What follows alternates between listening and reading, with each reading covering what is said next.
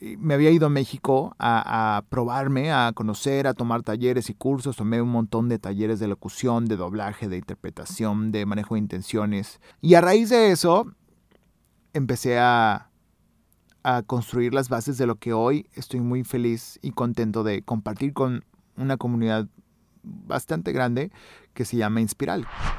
Mi nombre es Jerry Medrano. Soy CEO fundador de una empresa de logística multinacional. Tengo una empresa de desarrollo de software y soy socio fundador de una empresa de consultoría en entrenamiento y excelencia operativa. También soy locutor, conferencista y entrenador.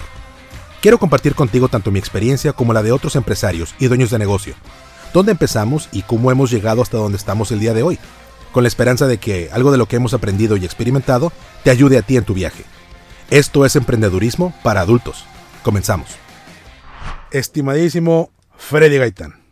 Muy buenas tardes, señor Jerry Medrano.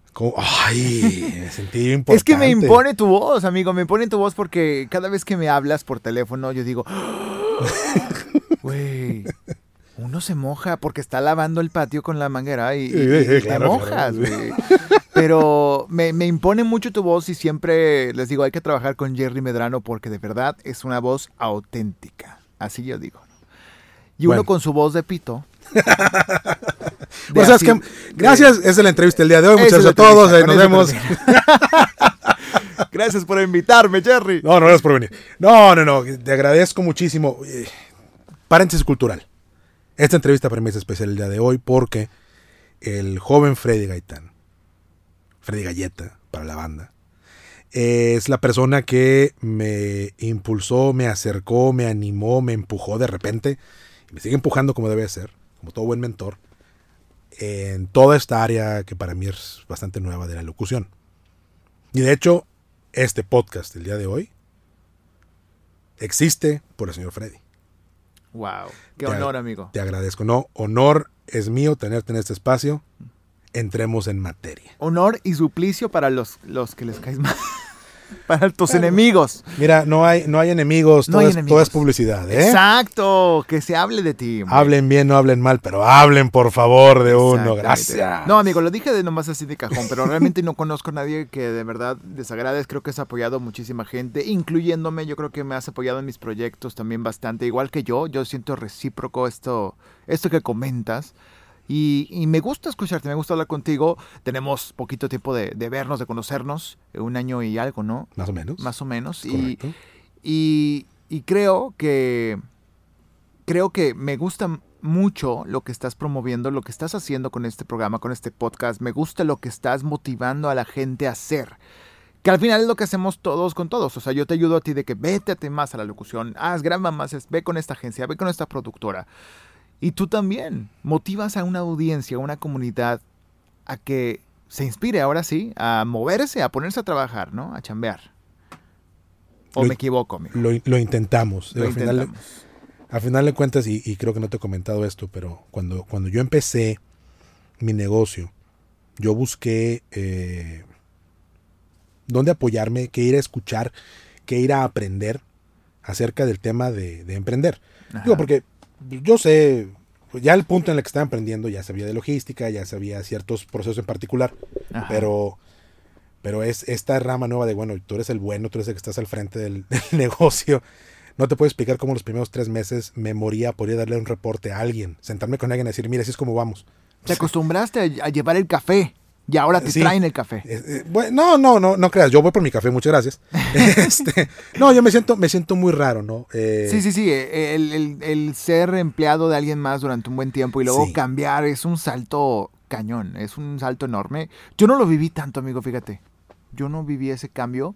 Como que solamente tuve el empleo formal que, el primer empleo formal que tuve fue en una casa, un estudio de contenidos. Ajá y hacíamos contenidos para agua y drenaje, para ciertas universidades, que eran entre artículos, animatics y lo que empezaban a hacer los podcasts en 2006, 2007, 2008. Okay. Y ahí comencé yo, estuve un mes siendo eh, empleado de, esa, de ese estudio que no sé si existe todavía, pero eh, después de eso empecé a emprender mi camino y realmente no me arrepiento de nada, pero no sé, tú me cuentas más esa, esa otra parte, ¿no? De haber vivido ese cambio, ese salto. Sí, eh, es algo que he comentado en, entrevistas anteriores. Todo el mundo tenemos un, camino diferente. Todos llegamos a emprender de manera diferente. Y todos los caminos llevan a Roma a final de cuentas. Cuando te lanzas y lo empiezas a hacer por, tu, por tus medios, creas algo, creas una empresa, pones tu negocio. Digo, esa parte para todos es, es muy, es, un punto en común y eso es lo que queremos hablar en este podcast, es lo que queremos eh, que nos compartas y que nos compartan todos nuestros invitados. Bueno, ¿cómo es para ti ese, ese aspecto? ¿Cómo fue para mí? Sí, para mí fueron veintitantos años de estar trabajando para alguien más. Ahora sí que ser el lucky de alguien. Y sí, una transición muy dura. Pero eh, lo mío era siempre trabajar en, en, un ambiente de oficina, un ambiente corporativo, ¿sí? donde había mucha estructura, había mucho eh, red tape. Tenemos juntas para definir las juntas de la junta del próximo mes, ¿sí? Ese tipo de cosas. Death by Meeting, que es un libro interesantísimo que le recomiendo a todos, si no, búsquenlo nada más, un Death by Meeting, es una cosa impresionante. es, esa cultura de juntas que pudieran haber sido un correo. No, no. Juntas, juntas que pudieran haber sido un mensaje de WhatsApp para ver qué pongo, en el correo. Entonces, sí, me tocó vivir todo eso, afortunadamente. Pero, bueno, afortunadamente, desafortunadamente, ¿no? Eh, ya sé qué es lo que no me gusta. Y, para mí mucho de mi experiencia ha sido eso, qué es lo que no me gusta. Cuéntanos tú, eh, tú empiezas trabajando en, este, eh, en esta empresa generada de contenidos, pero no es la primera vez que Freddy estaba interactuando o estaba adentrándose en contenidos creativos y en creatividad, porque lo tuyo, mi estimadísimo máster y amigo, tengo el orgullo de llamarte amigo, es que eres creativo. Lo tuyo es la creatividad, eres, eres impresionante cómo sacas ideas y cómo sacas conceptos de la nada y, son, son impresionantes. ¿Cómo llegaste ahí? Amigo, no sé, fíjate que desde que empecé a drogarme. No. realmente no. Fíjate que soy de los de las personas que yo me considero creativo y no por, por echarme muchas flores, sino porque sé que es mi habilidad y es lo que vendo, es lo que ofrezco y es lo que me jacto. De muchas cosas tengo muchos, por supuesto, defectos como todos, pero esta yo siento que es mi mero mole, me, encanta. Y, y, mi hámster se pone a correr a toda velocidad desde muy chico, ¿no? Desde que hacía historias, escribía eh, cuentos, novelas cortas, eh, jugaba con mis juguetes, con, con He-Man y G.I. Joe, y hacía historias y, y, con Batman y aparecía. Y desde entonces yo siento que esa es la raíz de la creatividad, ¿no? Cómo desde niño la empezamos a desarrollar, cómo desde niños empezamos a crear y construir algo que no existe. Eso es para mí eso es la creatividad, ¿no? Empezar a dibujar una casa en forma de, pelota o un perro que es color azul, o sea, cosas que no existen y que la sociedad o los sistemas de, educativos de, cierto estilo te empiezan a imponer que no, estás mal, los perros no son azules y las casas no son eh, en forma de redondas, son cuadradas, o sea, entonces es ahí donde sientes que tu pequeño niño interior, la creatividad que tienes, empieza a apagar poco a poco y se empieza a sistematizar. Pero a mí no me pasó eso porque yo seguí jugando con eso en las tardes dentro de la escuela. Dice mi mamá que que me decía mi mamá que jugaba mucho, eh, o sea que en la escuela decían de que eh, juega mucho con sus borradores y sus lápices y, así historias, y luego se los quitaba la maestra, o sea, me los quitaba la maestra y ahora usaba mis manos, ¿no? Entonces era, era muy tremendo, ¿no? Yo fui muy mal estudiante del sistema tradicional. Yo lo batallaba bastante. De hecho, mis calificaciones mejoraron impresionantemente cuando empecé a estudiar comunicación. Y es ahí donde encontré lo que me gustaba, ¿no? En, ya en las partes más eh, recreativas, interactivas o, de producciones, cuando empezamos a hacer comerciales, cuando empezamos a hacer cortometrajes, cuando empezamos a hacer publicidad, es cuando yo encontré lo mío y me gustaba y sacaba 90, 100, 80, todo para arriba, ¿no? Entonces cuando siempre se me dificultaban, ¿no? Las matemáticas y todo, soy de otro tipo de inteligencia. Entonces, eh, es ahí donde yo descubrí, yo siempre quise ser locutor, actor, conductor, siempre quise ser desde muy chico, ¿no? Y, siempre me ponía también a ver los comerciales, las historias, las caricaturas, las películas y dije, yo quiero un día ser la voz de ese personaje, yo quiero ser un día el que sale en ese comercial. Y gracias a Dios, hoy puedo decir que en el poco camino que llevo recorrido he logrado cumplir la mayoría de mis sueños, no en la escala mundial gigante, pero he hecho de todo, He salido en comerciales, he hecho videos, he sido la voz de mucha publicidad, de muchas marcas, he hecho doblaje de personajes incidentales, o sea, no todavía, no, no, no, alcancé a hacer doblaje de personajes principales ni secundarios, pero sí hice algunos que otros eh, backs, unos ahí, unos terciarios. este, y de varios videojuegos cuando estuve en México. Y he estado en todo, ¿no? Eh, siento que, que, no, que la satisfacción de haber logrado tantas cosas eh, no se acaba, ¿no? Me, o sea, me, fascina y disfruto mucho todo y siento que todavía falta mucho por cumplir, pero estoy cumpliendo mis sueños de niño y es algo egoísta, yo creo, Jerry, no sé si a ti te pase, pero para mí es algo egoísta porque lo disfruto tanto, disfruto tanto mi trabajo, eh, me encanta eh, dirigir nuevos talentos, escribir sus demos, planearlos, producirlos, tengo un, equipo muy padre que me apoya para hacer todo eso posible y me fascina, me fascina bastante.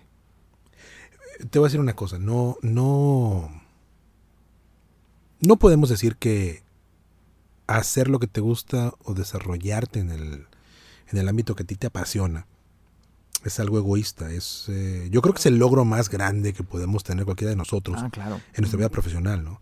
Pero tienes esa culpa, ¿no? Como que dices, ay, tengo amigos que están en oficinas de, de 7 a 8, o de 7 de la mañana a 8 de la noche y no hacen lo que les gusta y, están haciendo reportes y están haciendo esto y están infelices en su profesión y yo aquí pasándomela muy bien. Obviamente me doy mis, mis matadas y mis eh, pijamadas en la computadora y grabando, o sea, pero es parte de un gusto. Pero sí digo de que, que, que dicha estar haciendo lo que me encanta hacer. O sea, creo que, que, jamás, o sea, mis papás no se imaginaron jamás que, que yo podría hacer esto, ¿no? Que, que yo podría tener un empleo que me gustara, en el que me divirtiera, como que... Mis papás son maestros, ¿no? Mi mamá fue maestra, mi papá es maestro todavía y este, ambos siempre pues muy metódicos, muy académicos, de tesis, de maestrías, de todo, estaban haciendo doctorado también hace algunos años y ellos son muy metódicos y académicos en su forma de ser, por eso les costaba mucho que yo no encontrara el cabida en el sistema tradicional de educación, ¿no? Claro. Pero, pues aquí estamos, mi bueno, o sea, estamos haciendo lo que nos gusta, vivimos de ello, estamos construyendo nuestra vida, este, estamos, me acabo de casar hace un año, entonces estamos construyendo muchos proyectos y planes eh, en pareja, en matrimonio, estoy muy contento, la verdad, o sea, y, no, no significa que todo sea color de rosa siempre, obviamente tú sabes, Jerry, que hay, hay días grises, creo que lo escuché en un podcast pasado, eh, eh, había uno que era del fracaso, ¿no? Eh, donde hablabas acerca de eso, que no todo, que es, también es, es, parte de la vida, es parte de la vida profesional, del emprender, el fracasar, y eso a mí me, me, me gustó mucho, esa parte de tu programa, de tu podcast, porque si algo he hecho es fracasar y me encanta. Porque aprendes cagándola. Correcto. bueno, quiero, quiero regresar a un, algo que mencionaste ahorita. Sí. Y, porque creo que es importante, ¿no? Dijiste ahorita hay un cierto, perdón, cierto sentimiento de culpa. ¿Sí? es curioso porque cuando ves el viaje de, los, de, todos tus amigos, eh, qué es lo que todo mundo hace, cómo nos realizamos como personas en nuestro ambiente profesional. Hay mucha gente que va a aceptar los riesgos, como tú. Y sabes qué, pues me voy, me lanzo, ¿no? ¿Sabes qué? Todo está todo, dale lo que quieras. Eh, yo sé lo que hago, tengo mi trabajo, pero déjame me lanzo a la Ciudad de México porque yo quiero hacer algo más allá, quiero desarrollar algo de aquel lado, quiero intentar hacer algo. ¿Sí? Y a lo mejor es la motivación que puede tener algunas personas es voy a probarme a mí mismo que yo puedo. O le voy a probar a los demás que yo puedo. Eh, pero al final de cuentas el que aprendes eres tú y el que se queda con el beneficio de haberlo intentado eres tú. Eso te prepara para el siguiente reto. Aventarte a hacer las cosas es una parte fundamental de emprender un negocio cualquiera. ¿sí? Y tú lo hiciste. Y entonces tú volteas y dices, oye, es que de repente me siento mal de que tengo mis amigos que yo sé que no les gusta la chamba o que están haciendo las cosas que tienen que hacer porque a fuerza, pues de eso viven, ¿no? Y habiendo pasado por ahí, trabajando durante 11 años en una empresa y en una industria que a mí no me gustaba, pero me daba de comer, ¿sí? Y me sentía yo sumamente infeliz haciendo eso. Pero tú volteas a verme, oye, este güey le está yendo bien, este, tiene la oficina bonita y eh, tiene asistente y tiene su grupo de trabajo y le hablan a las juntas y cuánto rollo. Pero yo era un ejecutivo de buen nivel. ¿Sí? Pero no era feliz. Porque no estaba haciendo algo que me, hiciera feliz. Podía pagar la casa y mis hijos y lo que quieran, los carros y lo que quieras. Todo está muy padre. O sea, eres infeliz casi el 70% de tu día, ¿no? Pues más bien como el 80%, porque digo, si ves la, cantidad de tiempo que pasa en el trabajo o en cosas relacionadas del trabajo, con el tiempo que pasas haciendo las cosas que, que te gustan hacer a ti o con tu familia. Si nos damos cuenta de repente que hay una situación donde el 80% del tiempo estás haciendo cosas que no te gustan, cosas que tienes que hacer porque para eso te pagan, es el tiempo que te están pagando. ¿sí? Y luego el resto lo dedicas en cosas que sí te gustaría hacer. Y tú tuviste esta eh, facilidad y tuviste esta bendición de, bueno, ¿sabes qué? Esto es lo que yo quiero hacer, esto es lo que me apasiona, esto es lo que me gusta y desde el principio, vámonos, aquí quiero aprender y aquí desarrollo. Encontraste tu vocación muy temprano en tu vida. Yo creo que sí, fue muy afortunado en, encontrar lo que me gustaba hacer, en lo que soy bueno, en las fortalezas que desarrollé y que sé que tengo. Desde muy joven porque sabía bien qué quería y no quité el maldito dedo del renglón. Soy un terco, soy un tercote, por más que me dijeron mucho tiempo al principio de esta carrera, que ya son 10, 11 años, 12 años, de mm, no te va a ir muy bien, deberías hacer esto, deberías entrar a esta oficina y pero no, no, no. O sea, yo, yo sabía bien lo que quería y dije, no me voy a despegar de aquí. Gracias a Dios contaba con el apoyo de mis papás. Claro. Que eso es, es, eh, estoy muy agradecido, obviamente, como mucha gente que empieza, como mucha gente que emprende, cuenta con el apoyo de sus papás, de su pareja, de, su, de sus amigos, ¿no? De, o cierto inversionista en este caso me apoyaron bastante. Entonces yo empecé este camino, empecé a crear, empecé a producir, empecé a conocer todo lo que es el manejo de audio primero, a través de un primer negocio que, que, armamos yo y unos muy, muy queridos amigos. Empezamos un primer estudio donde eh, empezamos a trabajar lo que es la locución. Yo principalmente desarrollé mucho la locución, ellos son más músicos. Y a raíz de eso ahí aprendí, me caí, prueba y error, prueba y error, prueba y error.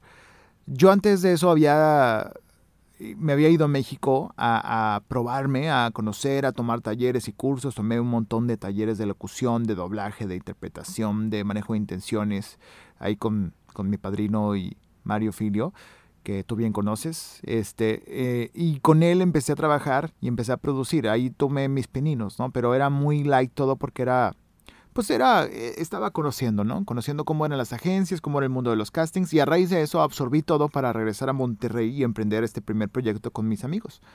Y ahí es donde aprendí a prueba y error y conocí, supe, aprendí a cobrar, a cotizar, a saber cuánto vale nuestro trabajo, a saber cuánto vale el trabajo del locutor, el trabajo del proyecto, el trabajo de una, de una campaña. Y a raíz de eso empecé a a construir las bases de lo que hoy estoy muy feliz y contento de compartir con una comunidad bastante grande que se llama Inspiral, que es, es mi proyecto de vida, es mi agencia. Y es una agencia que va en ascenso, es un bebé, tiene cinco años. Es esta, esta agencia donde creamos contenidos, donde hacemos campañas publicitarias, donde hacemos contenidos tradicionales y no tradicionales. Y donde he tenido la oportunidad de conocer a montones de clientes, de talentos, locutores, conductores, artistas, diseñadores, animadores, musicalizadores. Es una red muy grande que me ha, gustado construir y que estoy muy feliz de, compartir con ellos este sueño, este proyecto, porque hacemos realidad muchas cosas aquí y estamos muy bebés todavía. No hemos parado desde el día 1 que se formó en 2015, pero aún no llegamos todavía a, ese lugar donde digamos, ya, ya hicimos todo porque, bueno, creo que nunca vamos a llegar. O sea, pero hemos hecho bastantes cosas. Platícame, platícame algo. Eh, ¿Cuál ha sido tu reto más fuerte aquí en, este negocio, en, Inspiral? Mi reto más fuerte. Mm. Yo creo que el reto más fuerte ha sido aprender a vender a la mala, ¿no? Si para mí me preguntas y me dices, eh, ¿qué es la primera habilidad que debes de tener al momento de abrir un negocio? Es vender. Y la gente, ah, sí, claro, contrato vendedores. Ah, sí, pongo un anuncio en Facebook. Pero no es solo eso. Vender es transpirar por todos lados el producto, el objeto, el servicio que quieres vender, la iniciativa que quieres vender. O sea, tienes que transpirarlo, tienes que tenerlo, tienes que ser como Joey en Friends cuando, cuando viste, viste Friends, ¿verdad, amigo? Claro. Había un episodio donde Joey se encontraba un Porsche, se encontraba las llaves de un Porsche y decía, no se le iba a robar, pero decía, ah, voy a presumir que tengo un Porsche, un Porsche, él decía. y pues se compró un montón de cosas, una, un abrigo, una chaqueta de Porsche, gorra, llavero, botas, guantes y demás, ¿no? Entonces era como si le hubiera vomitado un Porsche.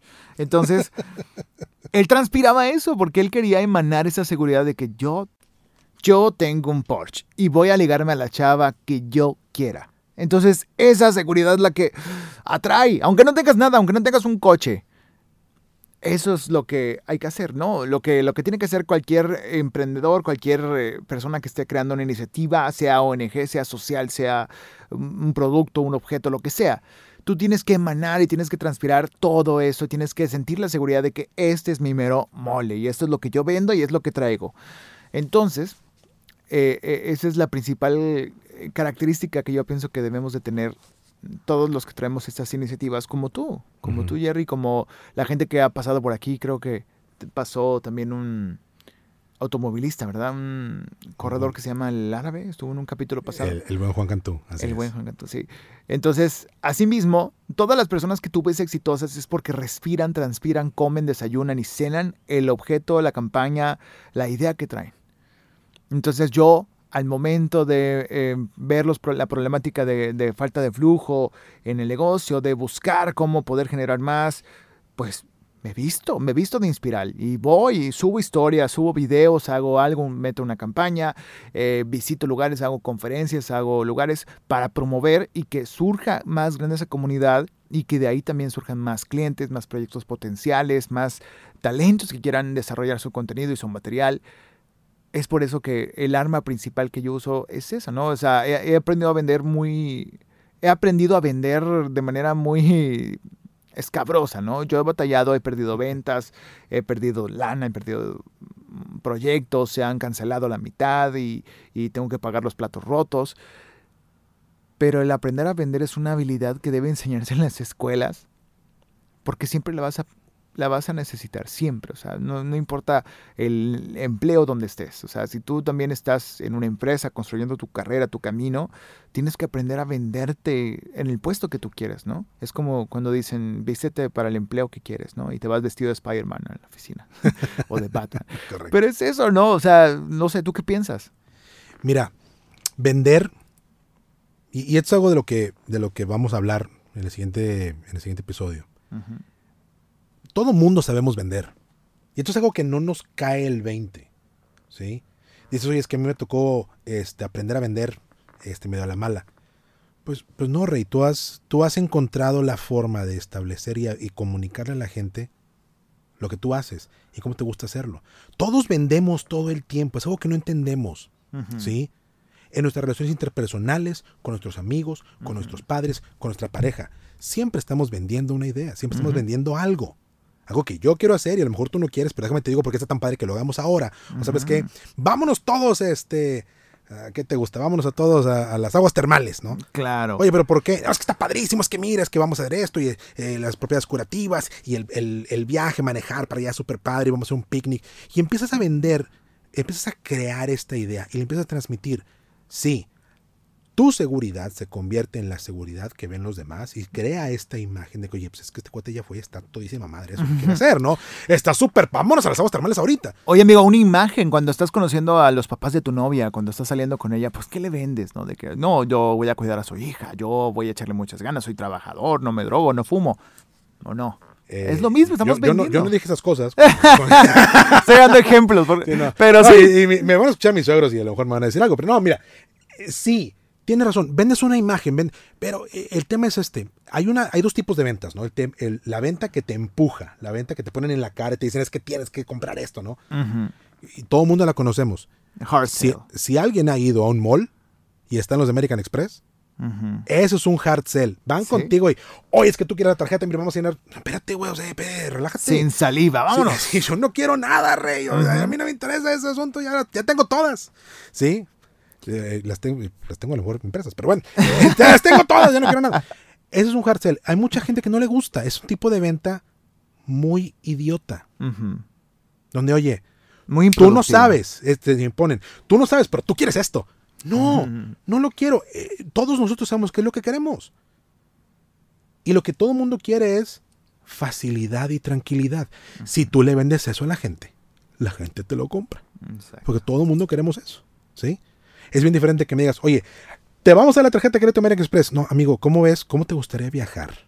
Y no tener que preocuparte por nada. ¿Cómo te gustaría viajar y saber que tu boleto de avión está asegurado y si pierdes el vuelo, te lo reembolsamos? Que si tienes un problema con el hotel, nosotros te reembolsamos. Que si pierdes tu, tus maletas en el viaje, nosotros te damos dinero para que compres ropa y puedas sobrevivir. Que si se cancela el vuelo, nosotros nos encargamos de acomodarte en un hotel. ¿Dónde firmó, amigo? Exacto, o sea, ¿por qué? Porque quieres, quieres tranquilidad. Estás buscando arreglar tus problemas y es lo que buscan los clientes, los consumidores, los, la gente que va a consumir. Eh, nosotros como locutores comerciales, Jerry, o sea, también sí. buscamos ofrecerles a nuestros clientes, que son, las productoras, los estudios de audio, las agencias, de que conmigo no vas a fallar, conmigo le vas a dar al proyecto de mi perfil, conmigo vas a poder hacer esta campaña, conmigo vas a poder hacer este spot, ¿no?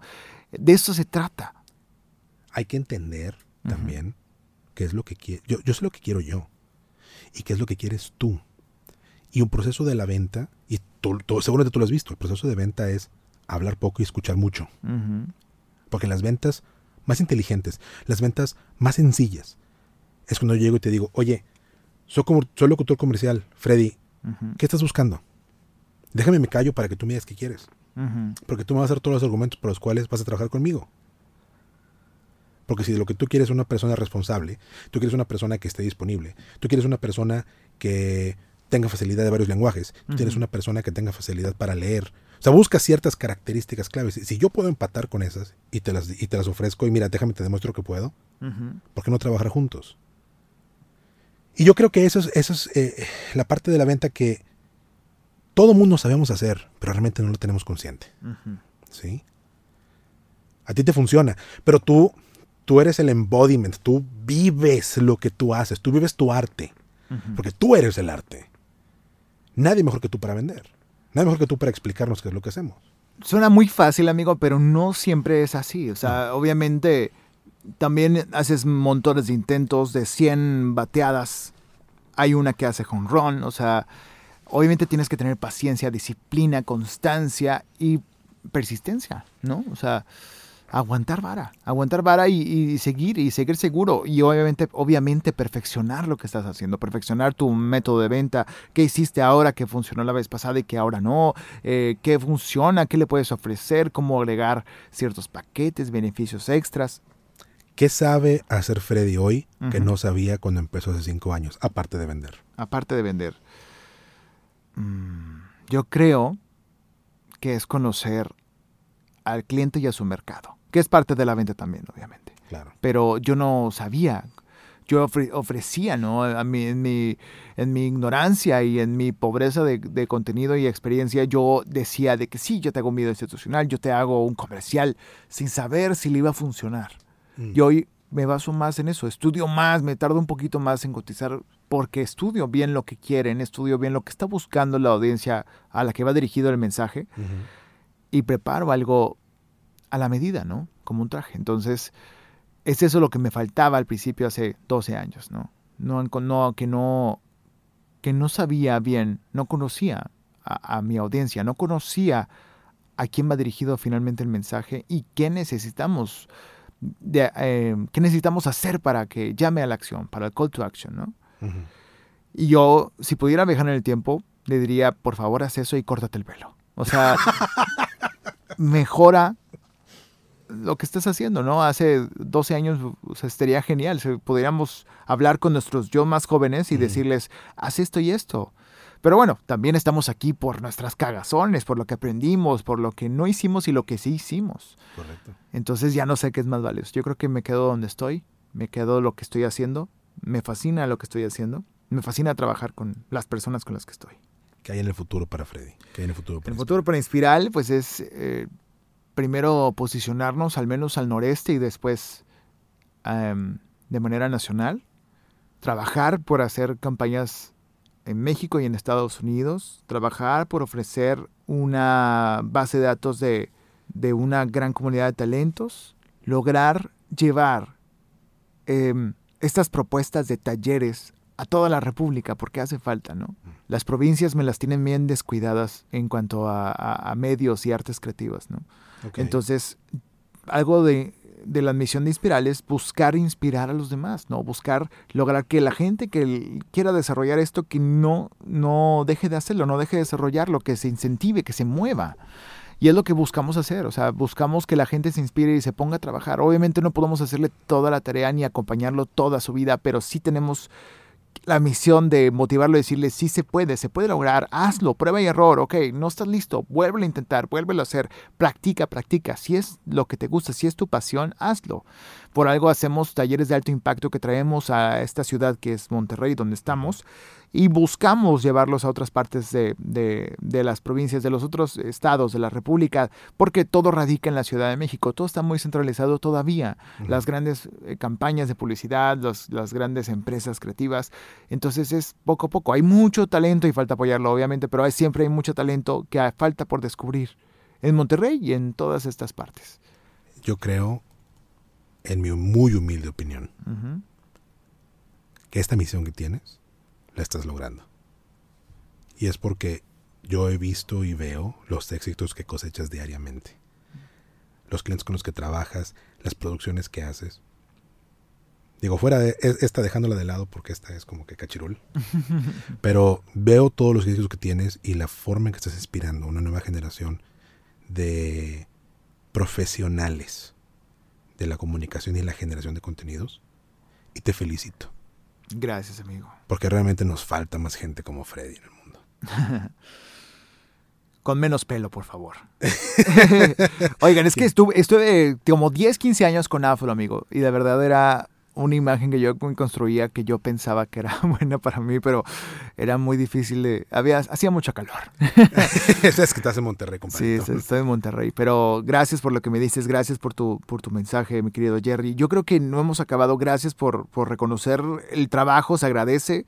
Fíjate que eso también nos ha costado, me ha costado mucho quitarme esa especie de modestia y culpabilidad cuando recibes un halago, pero es agradecer y seguir, o sea, no creértela, o sea, sí creértela y para, para, lo que necesitas, ¿no? Para motivarte, pero decir, vamos a seguir chambeando, vamos a hacer de esto algo útil, productivo para los demás. Y aunque todavía no es lo suficientemente grande, seguimos cosechando, seguimos creando, seguimos construyendo para llegar a la mayor cantidad posible de jóvenes y no tan jóvenes, o sea, gente también en sus 30, 40, 50.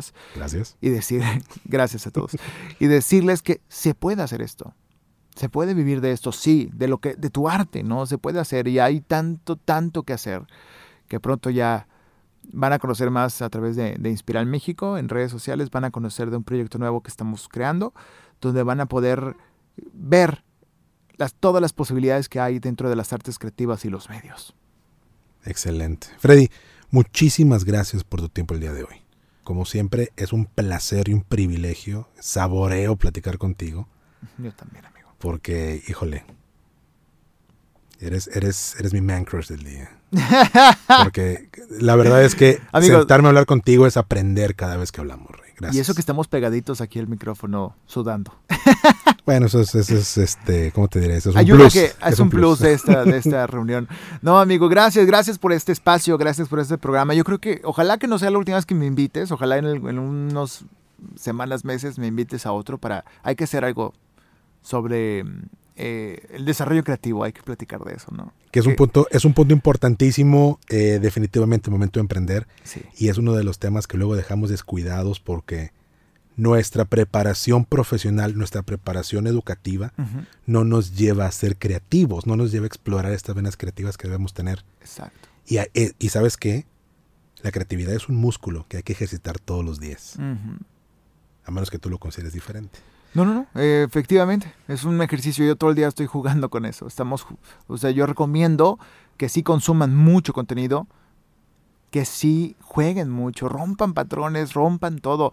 No, los comerciales no deben de ser así, no, las casas no deben de ser así. Jueguen, jueguen, aviéntense al vacío, inténtenlo. Y se van a sorprender de los resultados y de lo que puede desembocar una sola idea. Gracias de nuevo, Rey. Gracias, mi querido Jerry. Y gracias a ustedes por escucharnos. Nos seguimos escuchando. ¿Tienes dudas, comentarios o experiencias que quieras compartir con nosotros? Encuéntranos en Facebook e Instagram como Emprendedurismo MX. Cuéntanos tus logros y tus cagazones. Esto fue Emprendedurismo para Adultos, el podcast donde te comparto mi experiencia y la de otros emprendedores sobre cómo aprendimos de nuestros logros y nuestros errores. Yo soy Jerry Medrano. Nos seguimos escuchando.